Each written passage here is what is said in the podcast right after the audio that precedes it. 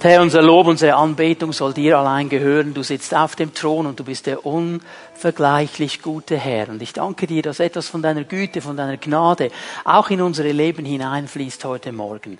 Und danke, Herr, dass wenn wir jetzt dein Wort anschauen, Herr, dass du uns berührst und begegnest in deinem Wort, dass du in unsere Leben hineinsprichst, dass du uns stärkst und ausrichtest, uns ermutigst, vorwärts zu gehen in dem, was wir sehen, was du uns aufzeigst in deinem Wort. Und ich danke dir, Herr, dass du einfach Herzen berührst und freisetzt während der Zeit der Verkündigung. In Jesu Namen. Amen.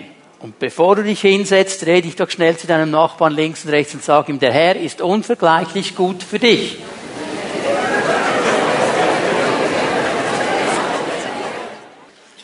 Wir werden heute Morgen noch einmal über die Kultur des Reiches Gottes sprechen. Ich werde dann dieses Thema abschließen mit dieser Predigt, obwohl mir bewusst ist, dass man noch viel sagen könnte zu diesem riesengroßen Thema möchte aber dann am nächsten Sonntag ein neues Thema beginnen und euch gleich schon eine kleine Vorschau geben. Äh, ab nächste Woche werden wir uns am Sonntagmorgen mit einer interessanten Frage beschäftigen. Wie gut kennst du Gott? Wie gut kennst du Gott? Also es geht da nicht um ein Quiz, Sie müssen keine Angst haben, wir werden nicht ein Quiz machen oder eine Prüfung. Aber manchmal ist es ja so, dass wir denken, wir kennen etwas, wir wissen, wie etwas ist und wenn es dann wirklich darauf ankommt, merken wir ja, wir wissen es doch nicht so gut. Ich glaube, es ist eine gute Sache für uns, wenn wir uns damit beschäftigen, wie gut kenne ich Gott wirklich. Und ich glaube, dass der Herr uns einiges aufzeigen wird von seinem Wesen, von seinem Charakter, das wir vielleicht bis jetzt gar noch nicht so verstanden haben. Möchte ich auch ermutigen, äh, Freunde und Bekannte einzuladen. Das ist ein großes Thema, auch in unserer Gesellschaft. Ja, wer ist eigentlich Gott und wie ist eigentlich Gott? Und in unserer heutigen Zeit hat sich jeder so ein bisschen sein Bild zusammengeschustert, wie er es sieht und wie er findet. Aber es ist wichtig, dass wir zur Quelle gehen, zum Wort Gottes. Und dort wird beschrieben, wie Gott wirklich ist. Also lass dir doch vom Herrn auch jemanden aufs Herz legen, den du mitnehmen kannst. Ich glaube, wir werden alle sehr profitieren von diesem wichtigen Thema. Nun, Kultur des Reiches Gottes. Kultur wird sich immer zeigen. Kultur ist unsere Prägung, unsere Haltung. Und ein Gedanke ist mir diese Woche so stark entgegengekommen. Die Kultur, die unser Herzen geprägt hat, die wird sich auch in Äußerlichkeiten immer zeigen. Gerade im Zusammenhang mit dem Thema von heute Morgen. Das wird immer irgendwo äußerlich sichtbar werden. Ich denke so, wenn du auf einem Flughafen bist, ich denke ein paar Wochen zurück, als wir in Jerusalem auf dem Heimflug gewartet haben, wenn du dann die verschiedenen Menschen siehst, du siehst ihre Kultur. Also ich spreche jetzt nicht von jemandem mit asiatischen Gesichtszügen, dass der irgendwo aus Asien kommt, ist klar. Und wenn jemand dünkler ist als ich, dass er aus Afrika kommt, ist klar. Ich spreche mal von einem Europäer, wo du äußerlich vielleicht nicht gleich siehst, woher kommt er, aber ich sage euch, es ist ein Riesenunterschied zwischen der Art und Weise, wie ein Italiener sich anzieht und wie ein Engländer sich anzieht. Da siehst du schon Kulturen. Also das ist immer äußerlich sichtbar. Es ist zwar etwas, das im Herzen ist, aber es kommt nach außen, es wird äußerlich sichtbar. Und so ist es auch mit dem Thema der Großzügigkeit. Wir heute über die Kultur des Reiches Gottes, über Großzügigkeit sprechen. Das ist etwas, das in meinem Herzen beginnt, aber nicht in meinem Herzen bleibt. Es wird sichtbar werden, es wird nach außen kommen.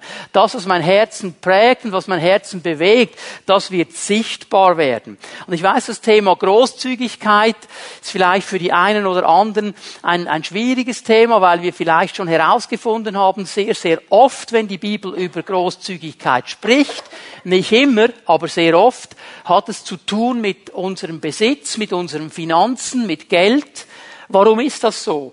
Wir müssen hier geistlich das einordnen können. Es ist interessant, dass Jesus einen Götzen ganz klar bei Namen nennt und immer wieder mit seinen Jüngern darüber spricht. Der Name dieses Götzen ist Mammon. Und Mammon ist der Götze des Reichtums. Also der Moment, wo du dein Vertrauen, dein Herz an diese Finanzen, an dieses Reichtum, an diesen Besitz hängst. Und Jesus sagt, das ist eine Gefahr. Und das wird immer unser geistliches Leben beeinträchtigen. Darum ist, wenn es um Großzügigkeit geht, dieses Thema immer auch ein Stück weit dabei. Aber Großzügigkeit ist viel breiter als nur dieser eine Bereich der Finanzen. Ich kann großzügig sein mit meiner Zeit. Ich kann großzügig sein mit meinen Schuhen zum Beispiel. Wenn ich zu viele habe, kann ich ein paar verschenken. Ich kann großzügig sein mit meiner Geduld, mit meiner Liebe, mit, mit, mit. So, jetzt geht's weiter. Aber alles davon hat zu tun zuerst mit meinem Herzen. Und ich möchte euch bevor wir weitergehen, kurz das Definieren vom Wort Gottes her. Es sind drei Worte im Neuen Testament, die gebraucht werden, um Großzügigkeit zu beschreiben. Ich gehe hier relativ schnell durch. Du kannst dir die Bibelstellen aufschreiben und dann zu Hause in Ruhe noch einmal nachlesen. Das erste Wort, das im Zusammenhang mit Großzügigkeit gebraucht wird, ist gütig. Gütig. Das Wort gütig wird in der Regel sehr stark im Zusammenhang mit Gott selber gebraucht. Es wird gebraucht, um seinen Charakter und sein Wesen darzustellen. Einer kommt zu Jesus und will ihm so ein bisschen den Schmus bringen und sagt, guter Meister, guter Meister. Und Jesus sagt, es nur einer gut. Das ist Gott. Es ist Gottes Wesen. Güte ist sein Wesen. Und wenn es darum geht, dass dieses Wesen etwas gibt, im Zusammenhang mit dem Geben wird diese Güte zu einer Großzügigkeit.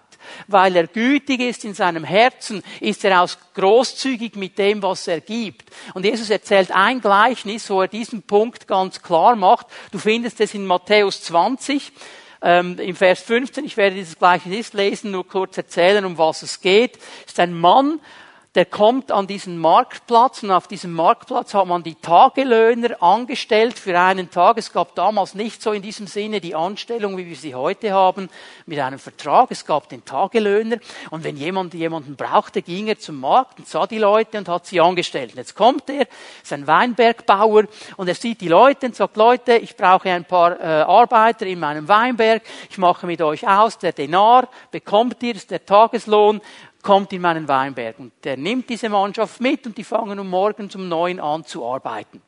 Zwei Stunden später kommt er nochmal. Da stehen noch ein paar rum. Da habt ihr keine Arbeit, Jungs? Nein, nein, hat uns niemand geholt. Okay, könnt mitkommen in meinen Weinberg, gebe euch den Lohn, den ihr, den ihr haben werdet. Okay? Und dann macht er das noch dreimal. Und am Schluss holt er eine Gruppe und die arbeiten noch eine Stunde. Eine Stunde. Für eine Stunde holt er die. Und dann geht's um die Auszahlung. Wenn du natürlich einfach den Tagelohn bekommst, dann bekommst du, wenn du gearbeitet hast, natürlich sofort auch den Lohn. Und jetzt fängt er an mit dem, der zuletzt gekommen ist und er gibt ihm einen Denar für eine Stunde Arbeit. Und ganz hinten in der Reihe sehe ich die, die am Morgen um neun da schon waren, den ganzen Tag in der Sonne gearbeitet haben, die haben sich die Hände gerieben. Die haben gesagt, boah, wenn der für eine Stunde einen Tageslohn bekommt, bekomme ich sicher drei, vier, fünf Tageslöhne. Und er kommt dran und er bekommt genau einen Denar. Und jetzt wird er sauer. Wieso gibst du dem, der nur eine Stunde gearbeitet hat, gleich viel? er sagt mir, hör mal, wir haben doch miteinander ausgemacht, du bekommst einen Denar. Und jetzt sagt er etwas ganz Interessantes. Darf ich denn mit dem, was mir gehört, nicht tun, was ich will? Und bist du neidisch, weil ich gütig bin? Weil ich großzügig bin? Großzügigkeit. Weil dieser Meister, dieser Herr gütig war, hat er großzügig weitergegeben. Die anderen haben sich aufgeregt. Großzügigkeit wird immer eine Reaktion hervorrufen. Das zweite Wort, das wir finden im Neuen Testament, Großzügigkeit, Freigiebigkeit, je nach Übersetzung, hat hier so den Gedanken der Aufrichtigkeit, der Ehrlichkeit. Also auch hier geht es um das Herz. Er gibt nicht großzügig, weil er eine versteckte Agenda hat.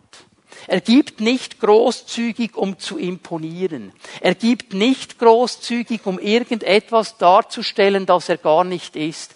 Er ist ganz aufrichtig, er ist ganz ehrlich, er will einfach großzügig sein.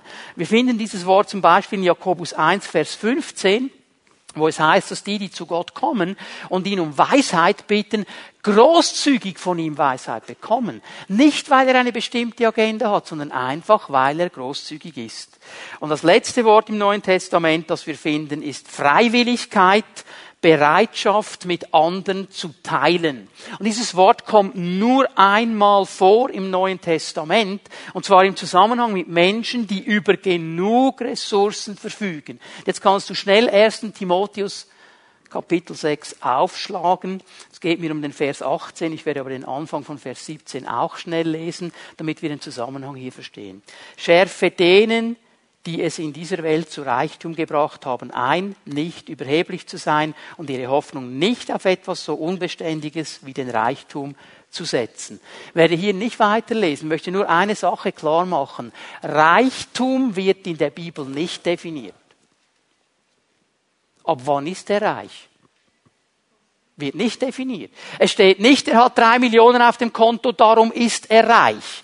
Wenn die Bibel von Reichtum spricht, dann spricht sie von jemandem, der genug hat, um anderen etwas davon abzugeben. Und das muss sich nicht in einer Zahl zeigen. Und er wertet das hier auch nicht. Er sagt einfach, die Leute, die das haben, die haben auch eine Gefahr, ihr Vertrauen da hineinzusetzen. Aber, und jetzt kommt Vers 18, ermahne sie, Gutes zu tun, freigebig zu sein und ihren Besitz mit anderen zu teilen. Großzügigkeit. So hier geht es darum, dass jemand, der hat von etwas mehr als das er selber braucht, er soll großzügig damit sein. Das wird uns ein bisschen eine Richtung geben, was Großzügigkeit im Neuen Testament bedeutet. Ich fasse es mal so zusammen. Es fängt an bei Gott. Er ist das Vorbild. Er ist der, der gütig ist. Er ist der, der gut ist in seinem Wesen, in seinem Charakter. Er ist der Erste, der mit Großzügigkeit vorangeht. Es ist bei ihm so, wie wir uns das auch erwarten können. Er als Herr des Reiches wird immer auch tun, was er seinen Jüngern aufträgt. Er sagt nie zu uns, dass wir etwas tun sollen, wo er nicht vorausgegangen wäre. Er ist immer das Vorbild. So Großzügigkeit beginnt bei ihm, in seinem Herzen, in seinem Wesen, in seinem Charakter. Er ist das Vorbild. Großzügigkeit, es ist mir wichtig, dass wir das verstehen, ist eine Haltung meines Herzens. Also in dem Herzen ist zwar eine Sache, das sehen wir nicht. Wenn ich euch anschaue, niemand von euch hat eine Leuchtschrift über dem Kopf, wo drin steht, was im Herzen ist. Das ist nicht offenbar. Niemand sieht ins Herz hinein. Das ist etwas, das verborgen ist in uns. Gott ist der Einzige, der die Herzen wirklich kennt. Und darum ist es manchmal ganz schwierig, wirklich herauszufinden, was im Herzen drin ist. Darum werden wir immer dazu aufgefordert, unsere Herzen zu prüfen, auch vor dem Herrn, weil da ganz schnell eine falsche Haltung kommen kann. Es geht um mein Herz hier. Und Großzügigkeit macht aber immer auch meinen Glauben sichtbar. Mit der Zeit, wenn ich mit jemandem Zeit verbringe. Und jetzt erinnere bitte daran, was ich immer wieder gesagt habe am Anfang dieser Predigtserie. Die Kultur des Reiches Gottes wird nur sichtbar in verbindlichen Beziehungen. Wenn ich am Wochenende von Seminar zu Seminar rausche, mit niemandem Beziehung habe, da werde ich auch nicht sichtbar machen lassen, was in meinem Herzen ist. Aber wenn ich mit jemandem über eine gewisse Zeit wirklich Zeit verbringe, Leben teile, Woche für Woche in der Hauszelle mit ihm zusammen bin, lerne ich sein Herz kennen. Und dann weiß ich, was mit der Zeit drin ist. So dass wir immer meinen Glauben sichtbar machen. Jetzt kannst du Johannes 12 aufschlagen. Johannes 12 werde eine Geschichte lesen, die wir viele von uns sehr gut kennen und werde hier einige Dinge über die Großzügigkeit herauslesen. Johannes 12, Vers 1. Sechs Tage vor dem Passafest kam Jesus wieder nach Bethanien, wo Lazarus wohnte, den er von den Toten auferweckt hatte. So diese Geschichte spielt also gut eine Woche bevor Jesus sterben wird, eine Woche vor seinem Tod. Dort wurde nun Jesus zu Ehren ein Festessen gegeben. Martha bediente, Lazarus war unter denen, die mit Jesus an dem Essen teilnahmen. Maria brachte einen halben Liter echtes, kostbares Nardenöl, salbte Jesus damit die Füße und trocknete sie dann mit ihrem Haar. Das Duft des, der Duft des Öles erfüllte das ganze Haus. Stell dir das mal vor, so einen halben Liter Nardenöl. Ein wunderbares, wohlriechendes Öl. Und das wird jetzt ausgegossen über die Füße Jesu. Und, und, und, und dieser Duft hat sich im ganzen Haus ausgebreitet. Das hat man überall gerochen. Also da kannst du all die Parfüms, die wir heute haben, wie immer sie heißen, kannst du dir an die Wand schmieren. Das ist überhaupt nichts verglichen mit dem Geruch, der hier in diesem ganzen Haus drin war. Das war das ganz, ganz Kostbares. Vers 4. Empört sagte Judas Iskariot, der Jünger, der Jesus später verriet, warum hat man dieses Öl nicht verkauft? Man hätte 300 Denare dafür bekommen und das Geld den Armen geben können. Ich lese nur mal so weit hier, lesen dann nachher noch ein bisschen weiter. Das erste, was ich euch zeigen möchte, ist diese Wahrheit, Großzügigkeit wird immer eine Reaktion hervorrufen. Immer. Es wird immer etwas geschehen, wenn Großzügigkeit in die Mitte kommt. Und wir sehen hier eigentlich zwei Herzenshaltungen drin. Wir sehen hier eine Maria, die zu Jesus kommt mit einer Herzenshaltung der Großzügigkeit, mit einer Herzenshaltung des Gebens und dieses Öl Jesus über die Füße gießt, ihn salbt, ihm einfach ein Geschenk der Anbetung und der Liebe geben möchte.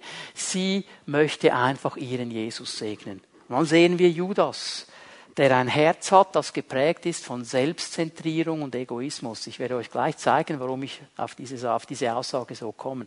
Sein Herz war nicht geprägt von, was kann ich dem anderen geben. Sein Herz war nur geprägt, was ist für mich drin? Was kann ich an Vorteil herausholen? Ich bin mir selber der Nächste. Es geht nur um mich.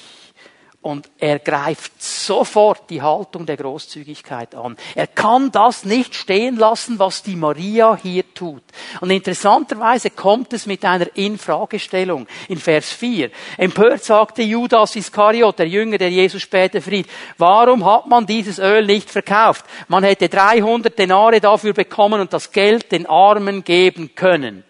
Wir müssen verstehen, was hier geschieht. 300 Denare. Der heutige Gegenwert von 300 Denare wäre ein Jahreslohn. Ein Denar ist ein Tageslohn. Also der Lohn für 300 Tage Arbeit in etwa ein Jahr. Laut Internet ist der Jahres, das Jahreseinkommen durchschnittlich in der Schweiz etwa 60.000. Durchschnittlich. Kannst jetzt nach oben, nach unten korrigieren. Das heißt, was Maria hier über die Füße Jesu gegossen hat, liebe Schwester, da könntest du zweimal deine Küche total renovieren. Mit den neuesten Geräten. Okay? Lieber Bruder, das wäre endlich das Auto, das du so gerne möchtest. So, das, das wäre etwa der Gegenwert, okay? Also, und jetzt kommt, kommt, Judas kommt hier ganz klar und sagt, das ist eine Verschwendung. Das ist eine Verschwendung. Das hätte man den Armen geben können. Jetzt bitte schön, was willst du dagegen sagen? Was willst du gegen dieses Argument sagen? Das hätte man den Armen geben können.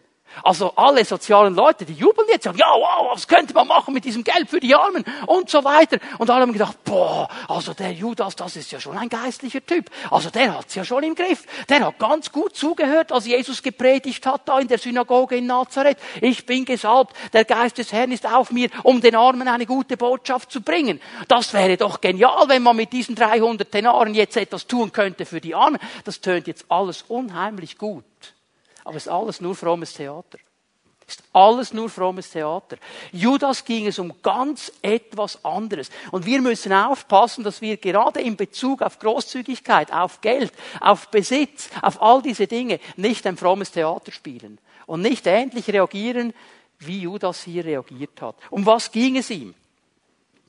Um was ging es ihm? Du kannst in Vers 6 darüber lesen, um was es ihm ging.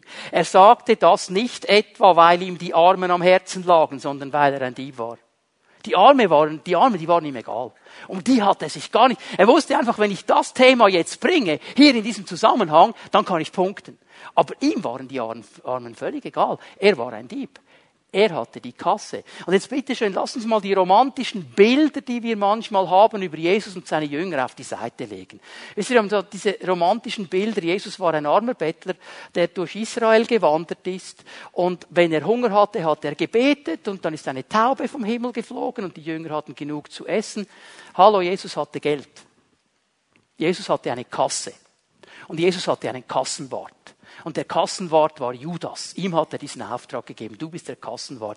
Und weißt du, wenn du in Lukas 8 mal nachlesen willst, ist die ganze Liste von Leuten, die Jesus in seinem Dienst unterstützt haben, die ihm Geld gegeben haben, damit er für seine Jünger einkaufen konnte. Als er dem Philippus gesagt hat, gib ihnen zu essen. Und dann sagt Philippus, ja, aber für diesen und diesen Betrag reicht's nicht. Das heißt doch nichts anderes als so viel hätten sie gehabt in der Kasse.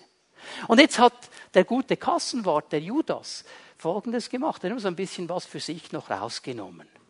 So ein bisschen etwas in seine eigene Kasse abgezwickt. Das ist das, was Johannes uns hier sagt in Vers 6.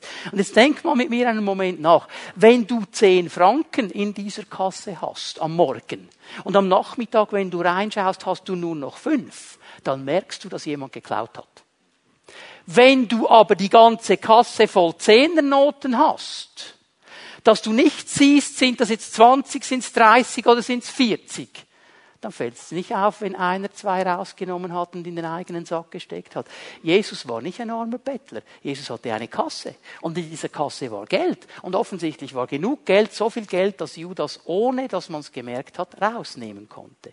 Und die Frage, die wir uns stellen müssen, auch heute Morgen, ist ganz einfach die, bin ich großzügig? Oder ist mein Herz geprägt von Selbstzentriertheit und Egoismus? Bin ich eher auf der Seite einer Maria? Oder bin ich eher auf der Seite eines Judas? Ich weiß, wir denken so von, nein, nein, Maria, Maria, Maria. Aber wenn wir mal ganz ehrlich werden und uns unsere Leben anschauen, dann merken wir hier eine Sache. Es ist eine uralte Taktik des Feindes, dass wenn ich auf die anderen zeige und etwas anprangere, niemand über mich spricht. Wenn ich meinen Egoismus, meine Selbstzentrierung nicht in die Mitte nehmen will, dann werde ich einfach meinen Finger auf jemanden anders legen und sagen, schau mal der, schau mal der, schau mal der. Und weißt du, was dann interessanterweise immer rauskommt? Oft kommt mein Problem raus. Äußerlich schien dieser Judas so eine ganz geistliche Person zu sein. Das müsste man alles den Armen geben. Wir müssen jetzt ein Jesus Social Ministry einbauen und das irgendwo all, also das wäre jetzt genial. Aber sein Herz war geprägt von Selbstsucht. Sein Herz war geprägt von Selbstsucht. Der hat das nicht gesagt, weil er wirklich ein Herz hatte für die Armen, sondern weil er für sich etwas mitnehmen wollte. Und weißt du, wie ist das bei uns heute in Bern?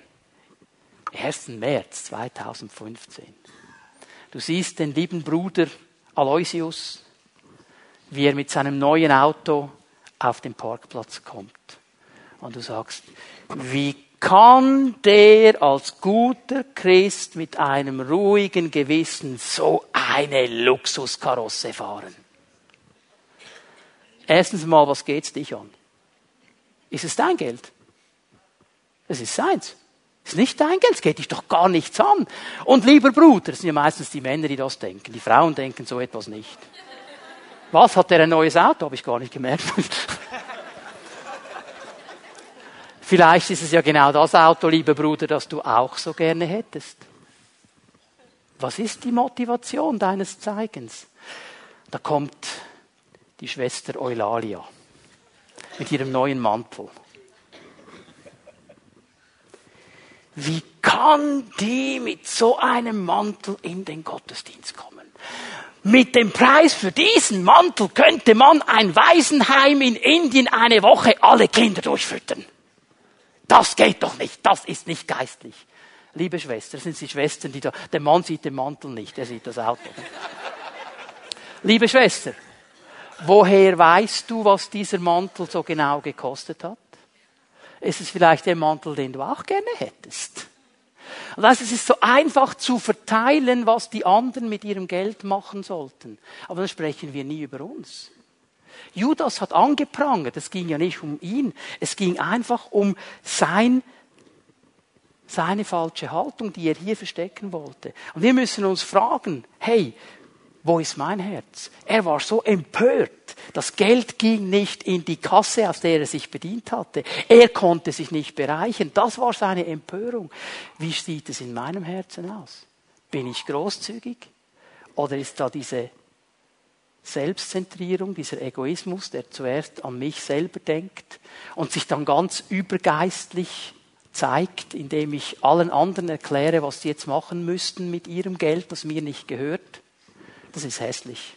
Das ist nicht hässlich. Das ist nicht das, was der Herr möchte.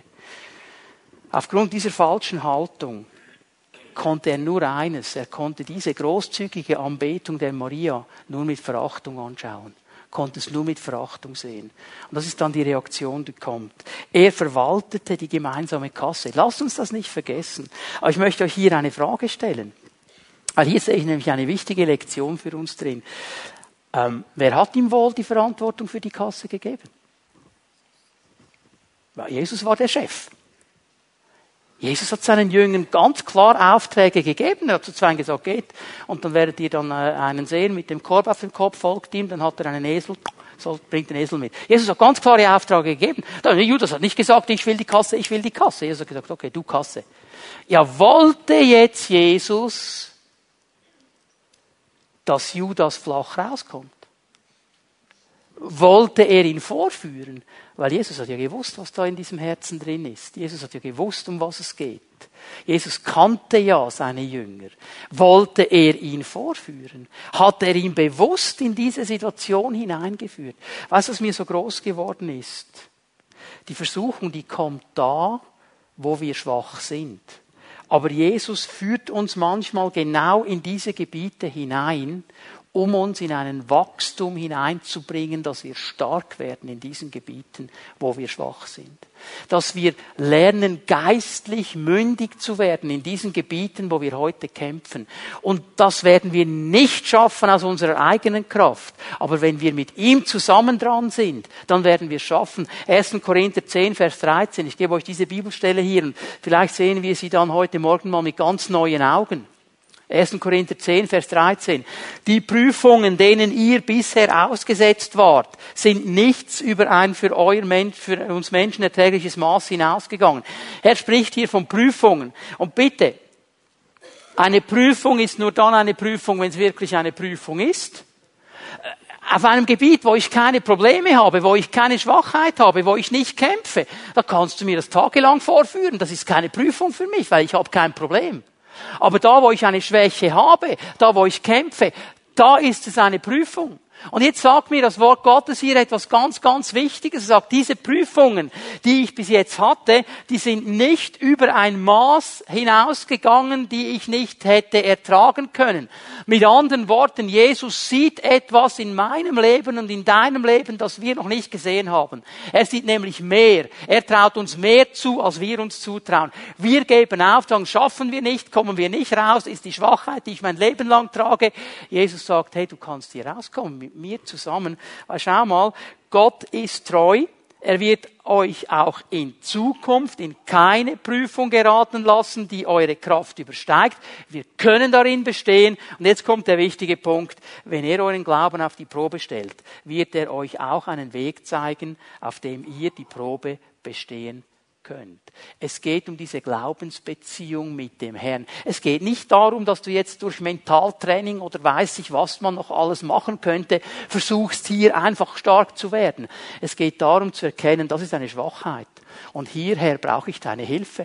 Und hier will ich dir vertrauen. Und hier will ich dir vertrauen, dass du mich führst in einen Prozess hinein, wo ich wachsen kann und wo ich stark werden kann und wo ich überwinden kann, wo ich meine Schwäche überwinden kann durch deine Kraft und durch deine Gegenwart. Ich glaube, das war das, was er wollte mit Judas. Er wollte ihn eigentlich ermutigen. Er hat ihn nicht aufgegeben. Er hat keinen seiner Jünger aufgegeben. Er wollte sie in Situationen hineinführen, wo sie wachsen wachsen konnten. Und das ist auch für dich und für mich eine wichtige Lektion. Gib nicht so schnell auf. Wir können überwinden. Und gerade hier im Umgang mit unserem Besitz, im Umgang mit den Finanzen, wo es um Großzügigkeit geht, sehe ich eine ganz, ganz große Chance, dass Gott unser Herz ausrichten kann auf das, was für ihn wirklich wichtig ist, auf die ewige Werte. Ich gebe euch hier nochmal zwei Bibelverse, Lukas 16, Vers 11 und 12 möchte euch hier noch etwas ganz Wichtiges zeigen. Lukas 16, Vers 11 und 12. Wenn ihr also im Umgang mit dem unrechten Mammon nicht treu seid, wer wird euch dann das wahre Gut anvertrauen? Hier kommt jetzt der Mammon, aber was mir wichtig ist, hier unterstreicht das in deiner Bibel, bitte nicht auf dem iPad mit deinem Stift, was nicht mehr rausgeht, okay? Aber wenn ich sage unterstreichst, dann meine ich einfach in deiner ähm, altmodischen Bibel mit den Blättern. Das wahre Gut. Das wahre Gut. Unterstreich das in deiner Bibel. Jesus geht es um das wahre Gut und er möchte, dass uns das wahre Gut anvertraut werden kann. Vers 12. Wenn ihr das nicht treu verwaltet, was euch doch gar nicht gehört, wer wird euch dann euer wahres Eigentum geben. Noch einmal das wahre Eigentum. Jesus sieht etwas mehr. Er sieht über das Natürliche hinaus. Er sieht über die Besitztümer und die Dinge, die wir auf dieser Erde haben können, hinaus. Und er spricht auch an vielen anderen Stellen von einem Schatz im Himmel. Er sagt, das ist unsere Aufgabe, dass wir mit uns einen Schatz im Himmel sammeln, dass wir so leben, dass im Himmel auf unserem Konto etwas angereicht wird. Was ist dieser Schatz im Himmel? Was ist dieser wahre Reichtum? Ich möchte euch eine kurze Geschichte erzählen. Ähm, wir wissen, das ist fiktiv, aber es bringt es auf den Punkt. Da war ein Mann äh, angekommen vor dem Himmelstor. Petrus ist da gestanden, Tor ist zu und der Mann hatte so einen großen breiten Mantel, so einen Ledermantel bis zum Boden und Petrus hat schon gemerkt, da ist noch was drunter. Und dann geht die Diskussion los, du willst hier rein? Sagt er, ja, ich will hier rein in den Himmel. Sagt, ja, Petrus, was hast du unter dem Mantel? Er sagt, nichts, nichts, nichts, ich habe nichts. Und dann haben sie hin und her diskutiert, so ein paar Minuten, bis dann Petrus gewonnen hat und er macht seinen Mantel auf, der andere Mann, und du siehst, im ganzen Mantel innen dran hat er diese Goldbarren. Und Petrus schaut ihn an und bricht in ein Gelächter aus ruft all die Engels, die auch noch da sind, sagt, Leute, kommt mal schnell zum Tor, da ist einer, der will Straßenbelag in den Himmel schmuggeln. Weil im Himmel sind die Straßen aus Gold. Ganz andere Dimension. Es geht um etwas ganz anderes. Wenn Jesus über den Schatz im Himmel spricht, dann geht es ihm um etwas ganz anderes als das, was wir hier auf dieser Erde sehen. Aber interessanterweise sagt er, wenn wir mit dem Mammon hier auf dieser Erde nicht treu sind, dann werden wir auch in den anderen Bereichen eben nicht vorwärts gehen können. Was ist der Schatz im Himmel? Lasst mich so sagen, Menschen. Seelen. Das ist der Schatz, den wir im Himmel sammeln können. Menschen, die durch unsere Botschaft, durch unsere Evangelisation, durch unser Zeugnis Jesus kennenlernen, ihre Herzen öffnen, ihn annehmen als ihren Herrn, errettet werden, freigesetzt werden, wiederhergestellt werden. Wisst ihr, was das Genialste ist am Evangelium? Menschen, die kaputt gemacht worden sind durch die Sünde, die hässlich geworden sind durch die Sünde, die werden wieder schön und sie werden wieder ganz, wenn Jesus in ihr Leben kommt. Amen. Um das geht es, das ist das Wichtigste, das es gibt. Sie werden geheilt und wiederhergestellt. Ich habe so viele Menschen erlebt, die zum ersten Mal, sie haben Jesus kennengelernt und zum ersten Mal wurden sie die Menschen, die Gott von Anfang an wollte, weil er wiederhergestellt hat. Ein lieber Bruder von uns ist gestorben, viel zu früh, hat sich erst vor fünf Monaten zum Herrn bekehrt. Und jetzt ist er heimgegangen zum Herrn. Und wisst ihr, was mich an seinem Zeugnis bewegt hat? Dass er, er hat seinen Lebenslauf noch selber geschrieben. Und er hat gesagt, die letzten fünf Monate, obwohl sie von der Krankheit her die schlimmsten waren, waren die besten meines Lebens. Weil ich habe Jesus kennengelernt. Halleluja. Halleluja. Darum geht es. Das ist dieser Schatz im Himmel. Gaben des Geistes. Wenn wir Menschen dienen, durch die Gaben des Geistes, ihnen helfen, vorwärts zu kommen, an ihrer Seite stehen, Jüngerschaft mit ihrem Leben teilen, bereit sind, Zeit zu investieren, Geduld zu investieren, in ihr Leben zu investieren, das ist der Schatz im Himmel. Da werden wir auf das richtige Konto einzahlen. Darum geht es Jesus. Das ist ihm wichtig. Aber weißt du, dieses Reich Gottes wird nur gebaut durch Menschen, die großzügig sind und großzügig geben, die großzügig ihre Zeit geben, die großzügig ihre Liebe geben, die großzügig ihre Geduld geben, die großzügig geben, was sie haben. Einige die sagen, ich kann keine Zeit loseisen, ich habe keine Zeit, ich habe so viel zu tun, ich kann nur Finanzen geben. Dann gibt die Finanzen großzügig, dann werden andere freigesetzt, um zu gehen. Da macht Jesus keinen Unterschied. Die Frage ist, was kann ich beitragen, großzügig, damit das Reich Gottes gebaut werden kann. Judas, er wollte selbstsüchtig alles behalten, um sein Reich zu bauen.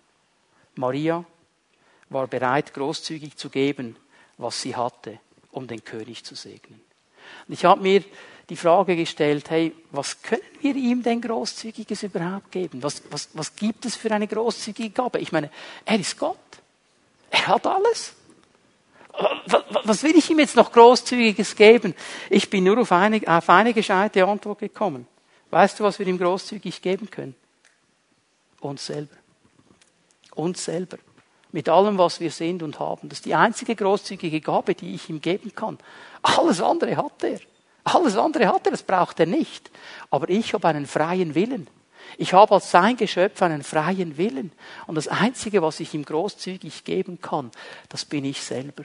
Und ich sehe in der Bibel viele, viele Menschen, die genau das gemacht haben. Die Maria, von ihr haben wir gelesen. Sie hat dieses Nardenöl nicht für sich behalten. Sie hat diese Flasche, diese Alabasterflasche zerbrochen und das Öl ausgegossen. Und das ist eigentlich wie ein Symbol. Sie hat gesagt, Jesus, alles, was ich bin, und alles, was ich habe, es gehört dir. Ich gebe es dir. Du sollst es haben. Ich will es dir geben, damit es für dein Reich etwas bringt. Ich gebe euch mal ein paar Beispiele aus dem Wort Gottes. Ein Mann aus dem Alten Testament, Abraham ist sein Name. Ein Mann, der gekämpft hat, im Glauben gekämpft hat, jahrzehntelang für diese Verheißung Gottes. Ein Mann, der gebetet hat, mit seiner Frau gelitten hat, dran geblieben ist, bis dieser Sohn der Verheißung endlich kam. Und dann, als er da war und ein Teenager war, begegnet ihm Gott und sagt, nimm deinen Sohn, geh mit ihm zum Berg Moria und opfere ihn, gib ihn mir. Und Abraham geht. Abraham war bereit, das Liebste, für das er gekämpft hat, für das er gebetet hat, für das er gefleht hat, für das er sein Leben investiert hat, zu geben auf diesem Berg Moria. Berg Moria ist in Jerusalem, im heutigen Jerusalem. Jerusalem war damals noch nicht da.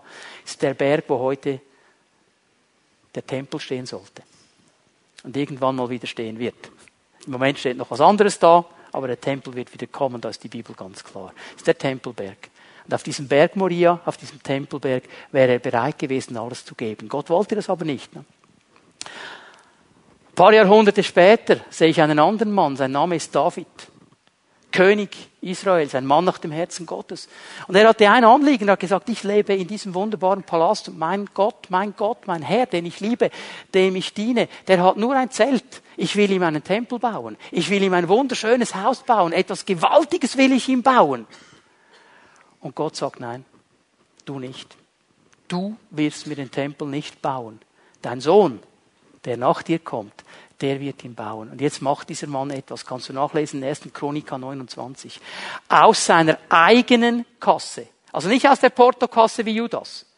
Nicht aus der Kasse, nicht aus der Staatskasse. Aus seiner eigenen Kasse legt er zusammen, um diesen Tempel zu bauen. Und wenn du es aufrechnest auf die heutige Zeit, es sind mehrere Millionen an Material, an Gold, an Silber, an Edelsteinen, die David auf die Seite gegeben hat und geschenkt hat für einen Tempel, den er nie mit eigenen Augen sehen wird. Er wusste, dieser Tempel wird erst kommen, wenn ich weg bin. Ich muss zuerst sterben, damit mein Sohn eingesetzt werden kann und dann wird der Tempel gebaut. Er war bereit, Millionen zu geben, großzügig aus seiner eigenen Kasse, um ein Haus Gottes zu bauen, das er nie sehen würde.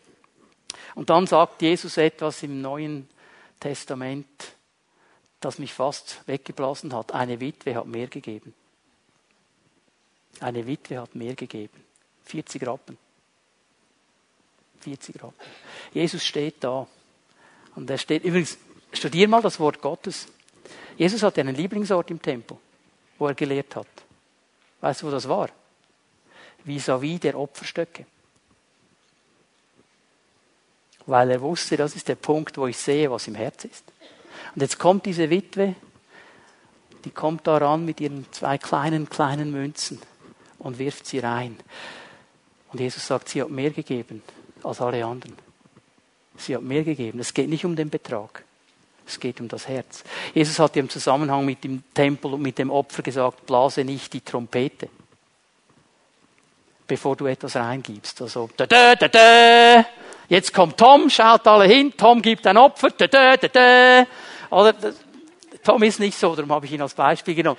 Verstehen wir? Darum geht es nicht. Da kannst du äußerlich etwas tun, das in deinem Herzen überhaupt nicht stimmt. Und diese Opferkästen, die waren geformt wie so Schoffarrohre. Und da hat man es reingetan. Wenn du natürlich gekommen bist und dann so einen ganzen Kübel Münzen, oder? Ah, habt ihr alle gesehen, ne? Und sie kommt und hat man nicht mal etwas gehört und Jesus sagt, sie hat mehr gegeben, weil das Herz in Ordnung war.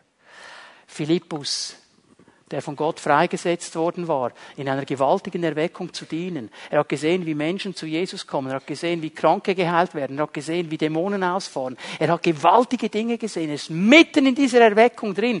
Er ist der Diener Gottes, der die Erweckung freigesetzt hat. Und jetzt sagt ihm der Engel Gottes, geh in die Wüste. Verlass die ganze Erweckung, die da ist in dieser Stadt.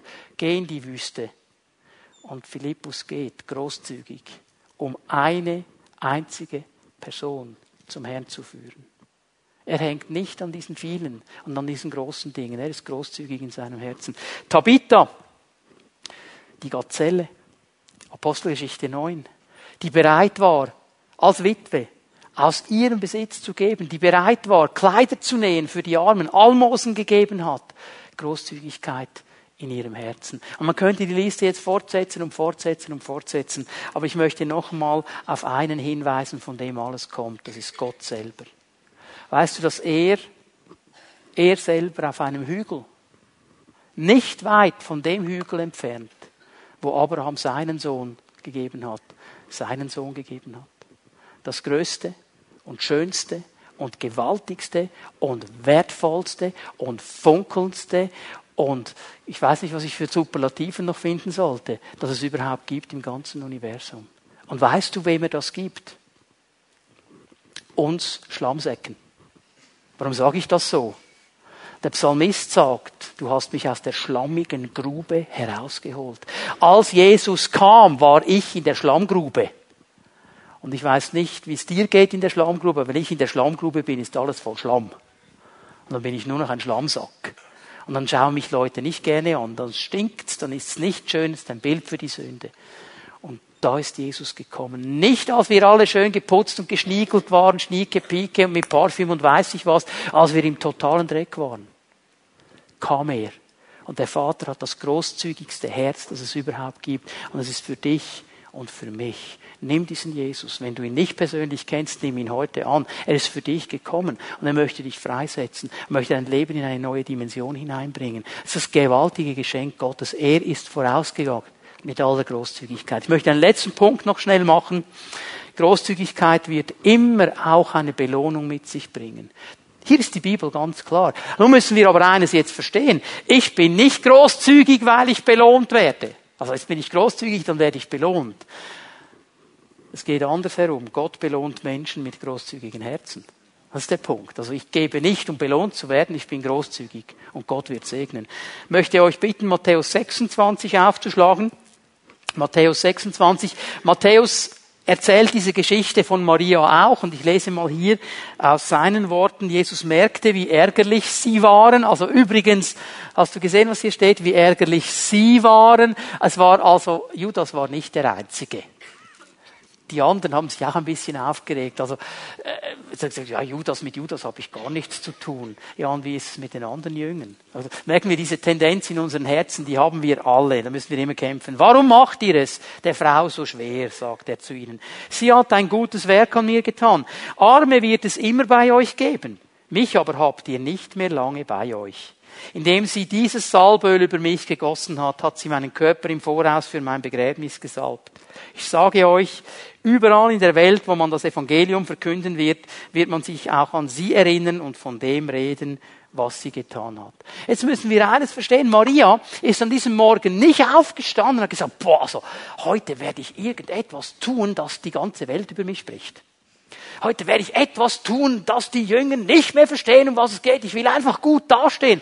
Das war überhaupt nicht ihr Anliegen. Das war nicht der Punkt. Ihr Anliegen war nur eins. Sie wollte schlicht und einfach ihre Liebe zu Jesus ausdrücken. Sie wollte diesem Jesus dienen, ihrem Herrn, den sie so sehr liebte. Sie wollte das in einer großzügigen Gabe ausdrücken. Das wollte sie. Dass nachher etwas freigesetzt worden ist, daran hat sie gar nicht gedacht. Aber es sind zwei wichtige Punkte, die ich hier mal sehe. Durch Großzügigkeit, jetzt passt gut auf, was die Bibel hier sagt. Durch Großzügigkeit wird Gottes Plan umgesetzt. Habe ich gesagt, es war eine Woche vor seinem Tod. Und es war der Plan Gottes, der festgesetzte Plan Gottes, Jesus wird sterben am Kreuz. Nun wusste Gott aber eine Sache, dass er nämlich sterben wird am Vorabend des Sabbats. Und dass es knapp werden wird, dass man ihm nicht die Beerdigung und die Beerdigungsriten geben kann, die ihm eigentlich gebühren würden.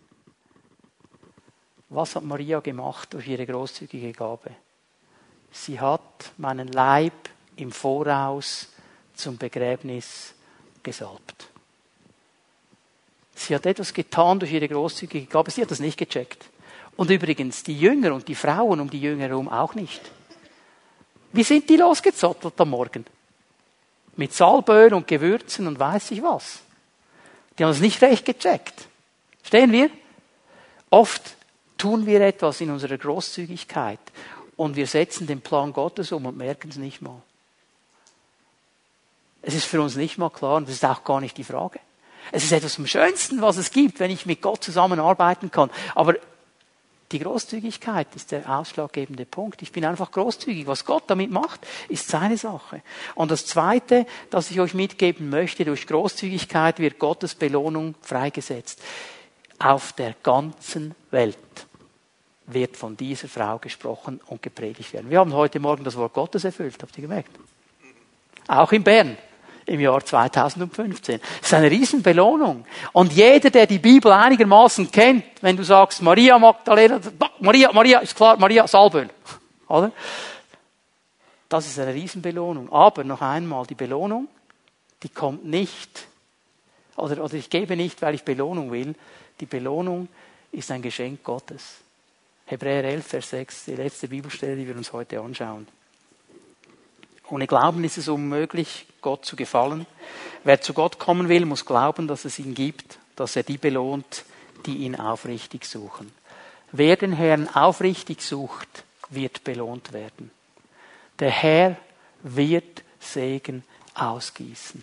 Wenn ich mich darauf einlasse, im Glauben darauf einlasse, großzügig zu sein, wenn ich mich darauf einlasse, das zu tun, was der Herr mir sagt, mit meiner Zeit, mit meinen Finanzen, mit meinem Besitz, mit meiner Geduld, mit meiner Liebe, mit was immer du jetzt einsetzen willst, wenn ich bereit bin, mich auf ihn einzulassen, dann darf ich eines wissen.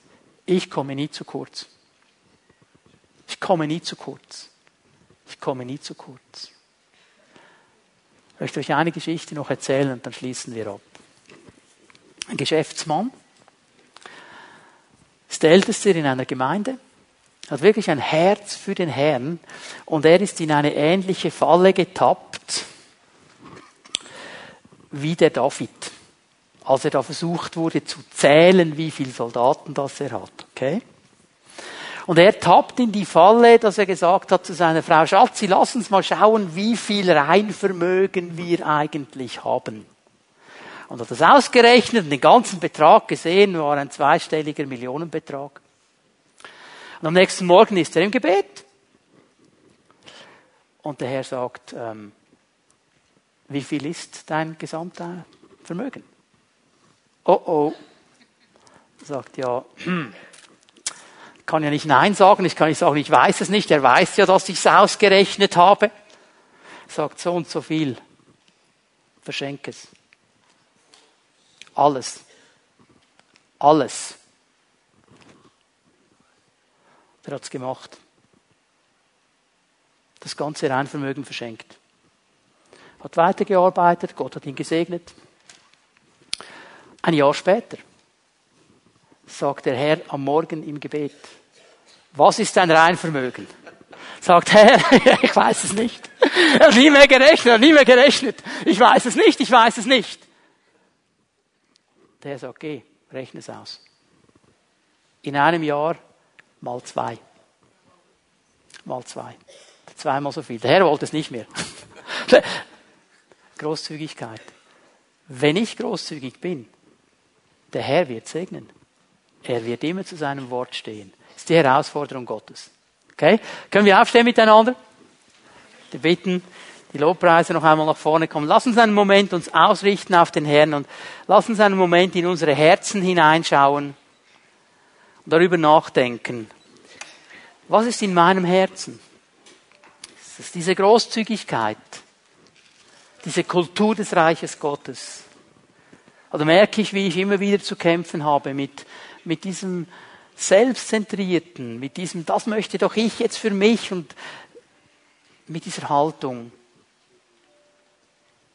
die eigentlich der Herr nicht möchte. Und triff eine Entscheidung heute Morgen. Lass dich herausfordern vom Herrn. Vielleicht merkst du,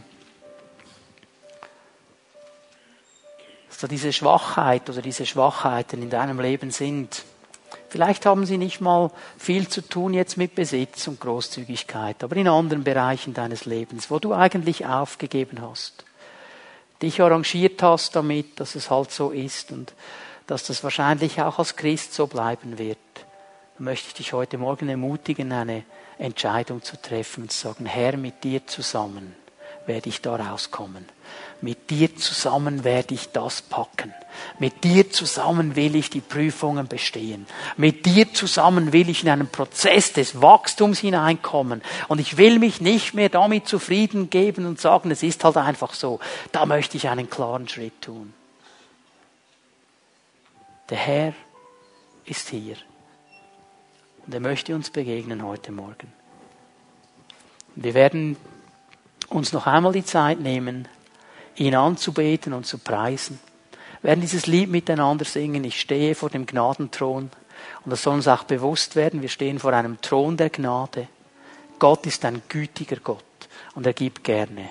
Werden dieses Lied miteinander singen. Während wir das tun, möchte ich bitten, dass Zellenleiter, die hier sind, nach vorne kommen und sich bereit machen, mit Menschen zu beten, weil wir wollen, nachdem wir dieses Lied gesungen haben, beten miteinander und den Segen Gottes empfangen. Bitte Matthias, leite uns in die Anbetung. Zellenleiter, bitte kommt nach vorne, macht euch bereit, mit Menschen zu beten.